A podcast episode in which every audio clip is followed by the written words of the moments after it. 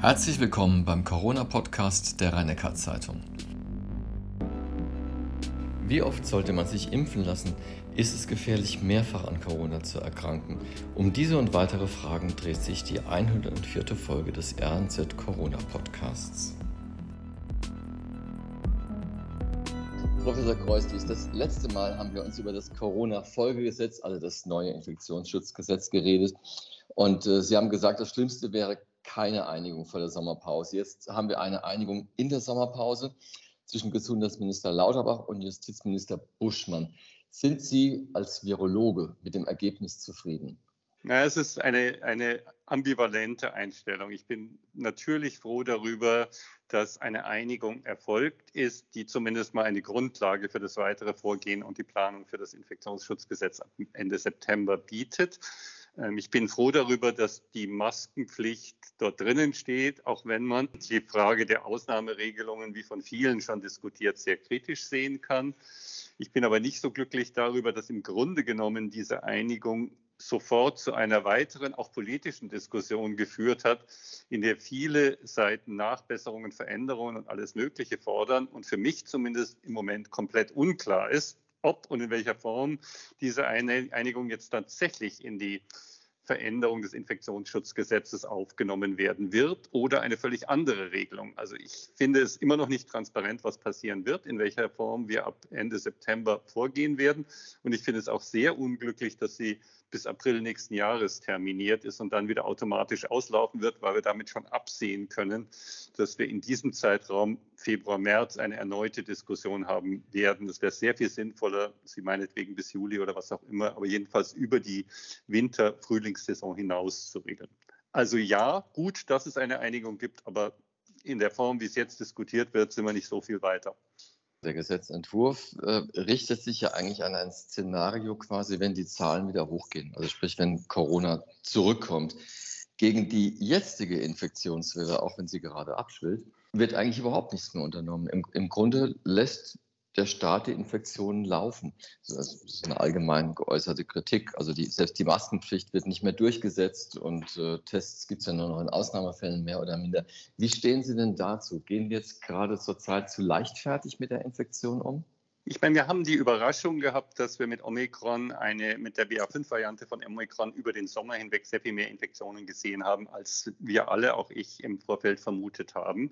Das ist geschuldet der höheren Infektiosität der BA5-Variante und deswegen hatten wir sehr hohe Infektionszahlen, viel höhere Infektionszahlen, als in den Statistiken drin sind, die eigentlich nicht mehr relevant sind, weil ganz viele Menschen gar keine PCR-Untersuchung mehr machen und gar nicht in die Statistik eingehen. Ähm, trotzdem ist die Anzahl der auf die Intensivstationen eingelieferten Patienten mit Corona zwar angestiegen, deutlich angestiegen äh, bis Ende Juli, aber bei weitem nicht so weit angestiegen wie in den vorherigen Wellen. Also wir hatten im, in der Spitze 1500 intensiv belegte Betten belegt durch die Corona-Situation Ende Juli. Wir hatten in der Spitze im Januar 21 und auch im Januar 22 zwischen 5.000 und 6.000 Patienten in der gleichen Situation, obwohl wir auch jetzt eine hohe Infektionszahl haben. Also wir haben eine Situation, die, was die schweren Verläufe betrifft, beherrschbar ist. Die Omikron BA5-Variante ist weniger pathogen, als was wir vorher hatten mit Delta und gleichzeitig einen besseren Impfschutz haben. Und wir haben im Sommer viel draußen. Insofern, und das scheint mir auch der Verlauf zu zeigen, kann man sehr wohl vertreten, dass man in diesen Sommermonaten die Infektionswelle, solange sie die Belastung auf den, äh, im Intensivbereich nicht zu stark äh, betrifft, durchaus weiterlaufen lässt. Und sie scheint jetzt auch langsam auszulaufen. Das bedeutet aber nicht, dass es im Herbst nicht wieder hochgehen wird. Das ist hochwahrscheinlich. Es gibt ja auch Meldungen, ich weiß nicht, inwiefern die verifizierbar oder verifiziert sind, dass der Infektionsschutz auch nach einer überstandenen äh, Corona-Erkrankung relativ kurz ist. Hat das eigentlich Folgen, wenn ich statt einmal, zweimal, dreimal, viermal an Covid erkranke? Also wir haben natürlich Menschen, die mehrfach infiziert worden sind. Ähm, die Infektion, also wir können sagen, dass die Zahl der Kontakte des Immunsystems mit den Antigenen. Und was ich damit meine, entweder Impfung oder Infektion, dazu führt, dass der Schutz vor den schweren Verläufen besser wird. Gleichzeitig, wenn wir unterschiedliches Antigen bekommen, also zum Beispiel gegen Wuhan-Strain, den ursprünglichen Stamm geimpft sind, aber jetzt Omikron hatten oder eine Delta-Infektion hatten und dann nochmal eine Omikron haben, dass dann eine Breite der Immunität zunehmen wird, einfach weil wir unterschiedliche Versionen des Virus gesehen haben. Eine erschwerte Krankheitsverlaufssituation durch erneute Infektionen zeigt sich äh, nicht. Es gibt keine detaillierten Studien dazu, aber wir kennen ja genug äh, mehrfach infizierte Personen, äh, sodass wenn dort etwas derartiges äh, häufiger auftreten würde, das zeigt sich nicht. Ähm, aber ein Schutz in dem Sinne, wenn ich dann eine Infektion hatte, dann, ist, dann werde ich mich nicht wieder Infektionen eben auch nicht. Hm. Nochmal zu dem Punkt äh, Immunität vor der Infektion oder geschützt sein vor der Infektion in Bezug auf das geplante Gesetz von Buschmann und Lauterbach. Da ist ja vorgesehen, dass Menschen, die drei Monate nach einer Impfung zu einem Restaurant wollen, im Fall des Falles, also wenn dieser Corona-Notfall wieder ausgerufen würde, verpflichtet werden könnten, eine Maske zu tragen. Impliziert dieser Passus des Gesetzes eigentlich auch dass die Impfung wirklich nur drei Monate lang wirkt? Also ich halte den Passus nicht für vernünftig, so wie es auch andere Leute gesagt haben, weil die Frage, ich zeige irgendwo, wenn ich in ein Gebäude reingehe, vor, ich bin jetzt zweieinhalb Monate nach Impfung oder ich bin eben nicht zweieinhalb, sondern dreieinhalb Monate nach Impfung, A, keine wirklich scharfe Grenze gibt vor Infektionsschutz oder Nicht-Infektionsschutz und B, in der Folge kaum kontrollierbar ist. Die Konsequenz daraus zu ziehen, nach drei Monaten ist der Impfschutz weg, wäre auf jeden Fall falsch. Der Impfschutz nimmt über die Zeit ab, nach der vollständigen Zweifachimpfung, nach der Boosterimpfung und auch nach der vierten Impfung, also der Auffrischungsimpfung, nimmt er immer wieder über die Zeit ab. Das wird etwas sein, was uns erhalten bleibt mit den Impfstoffen. Die Corona-Immunität auch bei anderen Coronaviren ist nicht in der Regel nicht dauerhaft stabil. Deswegen wird man auch in Zukunft Auffrischungsimpfungen brauchen. Nach drei Monaten zu sagen, jetzt ist der Impfschutz weg, wäre aber die völlig falsche Konsequenz. Das ist keinesfalls so, sondern der Impfschutz nimmt über einen gewissen Zeitraum graduell ab. Der Schutz vor schwerer Erkrankung nimmt deutlich langsamer und viel weniger ab. Also es geht einfach darum, dass man in den frühen Monaten eine etwas geringere Wahrscheinlichkeit hat, bei Kontakt sich wieder zu infizieren, als in den folgenden späteren Monaten. Und diese Wahrscheinlichkeit irgendwann so stark zunimmt, dass man wahrscheinlich dann eine Auffrischungsimpfung braucht. Da ist aber keine scharfe Drei-Monats-Grenze und deswegen ist die Drei-Monats-Grenze in dieser Gesetzesvorlage meines Erachtens auch ein Fehler. Sie könnte ja theoretisch dazu führen, diese Drei-Monats-Vorgabe, dass Menschen sich viermal im Jahr impfen lassen wollen. Wäre das überhaupt empfehlenswert? Nein, das wäre nicht empfehlenswert. Und Herr Lauterbach hat ja in äh, späteren Mitteilungen auch sehr stark widersprochen, dass er das keinesfalls wollen würde, wenn ich es richtig verstanden habe. Sogar gesagt, wenn es dazu führen würde, müsste man die Vorgaben wieder ändern, was keine besonders hilfreiche ähm, Unterfütterung der mit Buschmann und Lauterbach ja selbstgemachten Vorgabe ähm, ergeben würde. Wir wollen die Menschen nicht alle drei Monate impfen. Im Gegenteil, mein persönlicher Rat ist, dass man nach einer durchgemachten Infektion oder nach einer weiteren Impfung mindestens sechs Monate warten würde, bevor man sich wieder impfen lässt, außer es gibt spezifische Gründe, zum Beispiel bei stark immungeschwächten Personen, wo keine gute Reaktion auftritt. Das sollte man aber dann mit ärztlicher ähm, Beratung tun und nicht einfach so einfach so hinzugehen und zu sagen, ich lasse mich jetzt wieder impfen nach äh, zehn Wochen, damit ich meine drei Monate Maskenbefreiung wieder kriege, wäre kompletter Quatsch. Wir haben ja zuletzt und im Grunde reden wir schon seit äh, gut einem Jahr darüber, nämlich über die angepasste Impfung dann, jetzt an Omikron angepasste Impfung. Die soll laut BioNTech, haben Sie gerade gesagt, so im Oktober ungefähr auf den Markt kommen. Ist denn diese mRNA-Technik doch komplizierter, als man anfangs äh, vermutet und auch behauptet hat, weil da hieß es ja eigentlich, dass er immer ganz leicht anpassbar. Innerhalb kürzester Zeit könnte man diese Impfstoffe modifizieren. Also die Technik ist nicht komplizierter, aber die Frage, wie gut welcher Impfstoff wirkt, ist nicht immer vorhersagbar. Wir hatten schon zu einem früheren Zeitpunkt, ich weiß nicht genau, in einem der Gespräche zuvor mal darüber gesprochen, dass die Moderna-Berichte, die ja irgendwann im Juni, glaube ich, rausgekommen sind, nahegelegt haben, dass sie eine Mischung aus einem Omikron angepassten und dem ursprünglichen Impfung, äh, Impfstoff jetzt für, für die neue Zulassung eingereicht haben. Das spricht dafür, dass möglicherweise der alleine an Omikron damals ja an die BA1-Variante, also die frühere Variante angepasste Impfstoff, vielleicht in Studien nicht ganz so gut gelaufen ist und sie deswegen die Kombination gemacht haben. Und sowas führt natürlich zu Verzögerungen. Also wenn Sie einen Impfstoff haben, die erste Produktion haben und die erste Studie genehmigt und begonnen haben und dann sehen, nach einigen Wochen, dass der Verlauf der Antikörper vielleicht nicht so gut ist, wie man sich verspricht und daraufhin anpasst und eine zweite Variante, eine zweite Kombination testet, führt es zu Verzögerung.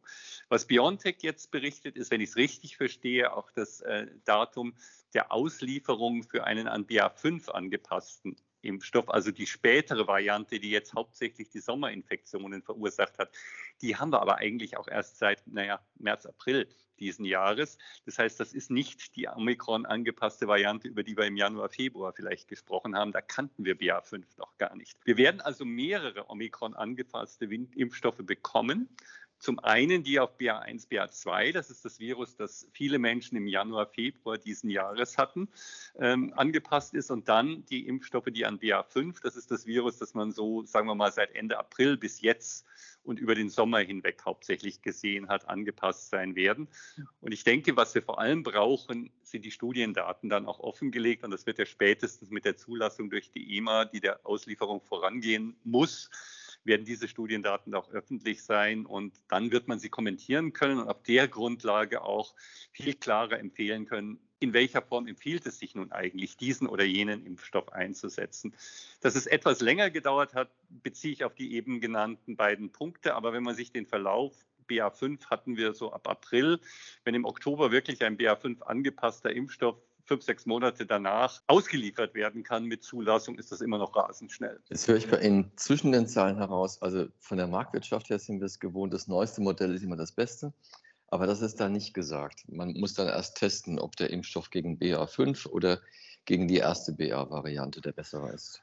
Wir müssen sehen, wie die Immunität gegen die verschiedenen Dinge sind. Wir, das wird getestet, indem man einerseits anschaut, ob sich Menschen, die damit aufgefrischt worden sind, nochmal infiziert haben. Und zum anderen wird man die Antikörper von geimpften Menschen in Zellkultur, also im Experiment, darauf testen, welche der verschiedenen Virusvarianten sie wie gut neutralisieren können. Und die Daten würde man gerne sehen, bevor man eine endgültige Äußerung macht.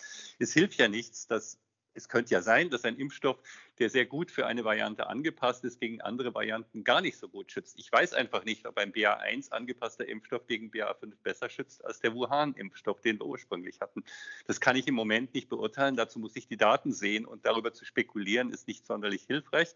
Es ist also nicht, dass das Modell 22 auf jeden Fall besser sein muss als das Modell 20. Nein. Dann noch ein Wort zur einrichtungsbezogenen Impfpflicht. Wir haben auch darüber berichtet. Es gibt ja so gut wie keine Konsequenzen.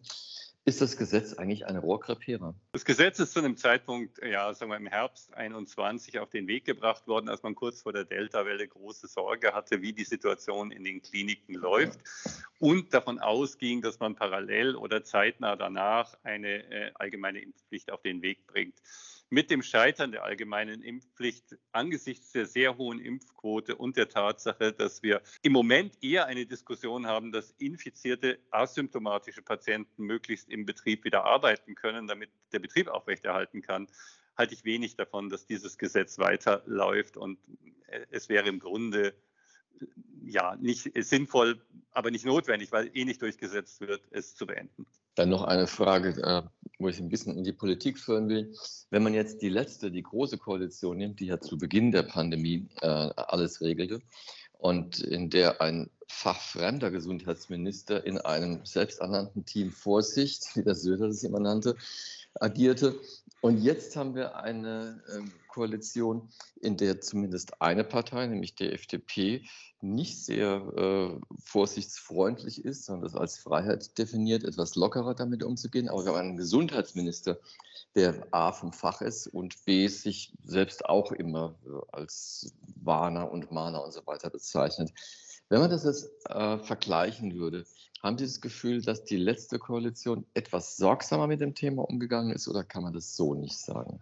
Ja, so würde ich es nicht sagen. Ich glaube, die Zeiten haben sich ja auch verändert. Also eine Diskussion, die wir, sagen wir mal, Anfang 21 hatten, als die ersten Impfungen stattgefunden hat, aber wir noch gar keine wirkliche Perspektive hatten, wie, wie gut die schützen wird, aber große Hoffnung, dass man im Sommer 21 möglicherweise die Hauptlast der Pandemie hinter sich haben würde, ist natürlich auch politisch anders zu bewerten als eine Situation wie jetzt, wo man ja durchaus mit gutem Recht sagen kann, äh, zu umfangreiche Maßnahmen sind trotz hoher Infektionszahlen nicht mehr gerechtfertigt, weil wir in der Bevölkerung doch schon eine breite Immunität haben. Zum einen durch Impfungen, zum anderen durch durchgemachte Infektionen. Insofern muss man da die Voraussetzungen gegeneinander ähm, abwägen und kann das nicht allein auf die politischen Farben beziehen. Das ist ein Einigungsprozess, wenn sehr kategorische Meinungen vertreten werden und das scheint mir immer wieder der Fall zu sein. Schwieriger ist, als wenn man sich differenziert damit auseinandersetzt, ist offensichtlich so. Und wir erleben das Gleiche ja auch in der öffentlichen Diskussion. Ich höre auf dem einen Radiosender eine sehr kategorische Meinung, dass es überhaupt keine Sommerwelle gab und dass das nur irgendwelche Zahlen sind, über äh, Antigen-Schnelltest positive Personen, aber gar nichts mit Krankheit zu tun hat, die Intensivstationen nicht überlastet waren. Wir sprachen ja eben über die Zahlen, die sind sehr wohl angestiegen. Und auf dem anderen Sender höre ich gleichzeitig ein Warnen vor einer dramatischen Welle, wo man, wenn man alles nebeneinander und abwägend betrachtet, zu dem Ergebnis kommt, ja, wir hatten hohe Infektionszahlen, sie fallen jetzt ab. Ja, wir hatten einen Anstieg, aber nicht dramatisch. Insofern sollten wir mit Vorsicht und Bedacht, aber nicht mit besonderer Sorge in den Herbst und Winter gehen, Schutzmaßnahmen uns ermöglichen, Impfungen machen und eine Diskussion, dass es überhaupt keine Einschränkungen geben darf, die von der einen Seite manchmal geführt wird, scheint mir ebenso wenig hilfreich wie eine Diskussion, es wird eine dramatische Situation kommen und im Herbst drohen wieder ganz massive Maßnahmen. Auch dafür gibt es keinen Grund. Sie haben es gerade angesprochen, die jetzt zurückgehende Infektionswelle, dass die Zahlen sinken. Liegt das vielleicht auch daran, dass einfach die äh, Infektionen gar nicht mehr gemeldet werden? Das ist die ganze Zeit schon so. Ähm, wir haben mit Sicherheit eine sehr, sehr viel höhere Zahl an Infektionen, als wir in den Meldezahlen haben. Deswegen plädiere ich ja schon seit einiger Zeit, eigentlich seit dem Winter, Frühjahr dafür, dass wir aufhören, auf die Inzidenzen zu schauen. Ich sehe überhaupt keinen Sinn mehr darin, die täglichen Inzidenzen zu betrachten, weil sie ja letztlich nur eine ungefähre Abbildung der tatsächlichen Infektionszahlen abgeben. Und wir messen ja auch nicht, wie viele Leute sich mit Durchfallviren infiziert haben oder mit Grippeviren infiziert produziert haben. Wenn wir die Intensivstationen und gegebenenfalls die Normalstationen betrachten, dann sehen wir schon, wie die Verläufe sind. Und auch dort sehen wir einen Abfall der Belegung, wie immer verzögert.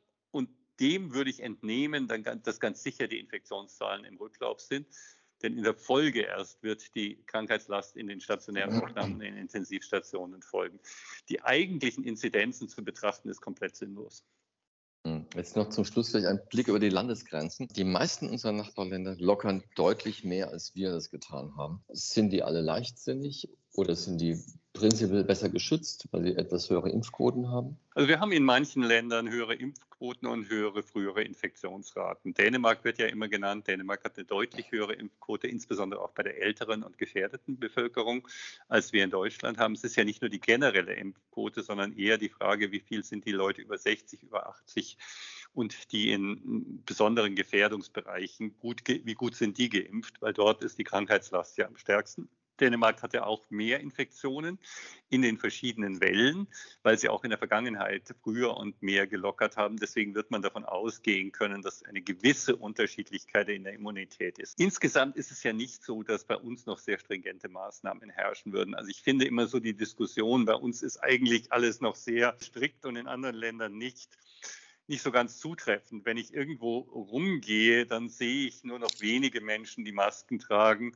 Ich tue das für mich. Ich bin immer noch nicht infiziert, dreimal geimpft, immer noch nicht infiziert und ich muss es auch nicht bekommen. Also ich kann darauf gut verzichten. Aber ich vertraue völlig und akzeptiere völlig, dass andere Menschen im gleichen Raum vielleicht keine Maske tragen wollen. Das ist ihre Entscheidung, genauso wie es meine ist, eine Maske zu tragen. Aber es ist jetzt nicht so, dass die Verpflichtung zum Maskentragen, wenn man mal von den öffentlichen Verkehrsmitteln absieht, bei uns noch eine große Rolle spielt und weitere Einschränkungen haben wir ja eigentlich nicht mehr. Zum Schluss vielleicht nochmal eine Bewertung des schwedischen Sonderwegs. Also gerade im Jahr 2020 wurde es immer wieder vorgehalten, dass die Schweden doch viel besser damit umgehen. Und es gibt da mittlerweile Studien. Wie sehen Sie denn das? Also die Daten, die mir zugänglich sind und die Bewertungen, die mir zugänglich sind, sagen, dass die Krankheitslast in Schweden in der frühen Phase, als eben der Sonderweg insbesondere im Vordergrund stand, höher war. Die Intensivpatienten relativ gesehen mehr waren, auf die Bevölkerung bezogen und auch die, die äh, Anzahl der an Corona Verstorbenen höher war. Insgesamt ist natürlich die Situation in Schweden, auch was die Dichte der Bevölkerung, das Leben und so weiter bringt, nicht direkt vergleichbar. Also manche Dinge werden sicher etwas anders zu bewerten sein. Aber ich sehe im Nachgang überhaupt keinen Grund zu behaupten, dass der damals gewählte Weg, wir machen möglichst wenig Einschränkungen, obwohl wir kaum etwas über, die, über den weiteren Verlauf der Pandemie wissen und noch keine Impfung haben, der richtige war. In der Folge gibt es sicher differenzierte Bewertungen zu fragen, wie viel Öffnung zu welchem Zeitpunkt war sinnvoll. Hätte man gewisse Maßnahmen vielleicht nicht so lange aufrechterhalten müssen, hätte man bestimmte Öffnungsschritte früher machen können. Aber den schwedischen Weg in der frühen Phase in 2020 zu sagen, wir lassen möglichst alles weg, was andere machen, halte ich nach wie vor für den falschen. Professor Kreuzlich, ich bedanke mich für das Gespräch. Sehr gerne. Dies war die 104. Folge des RNZ Corona Podcasts mit Hans-Georg Kreuslich, dem Chef-Virologen am Heidelberger Universitätsklinikum. Der RNZ Corona Podcast geht jetzt in die Sommerpause. Die nächste Folge hören Sie Ende September.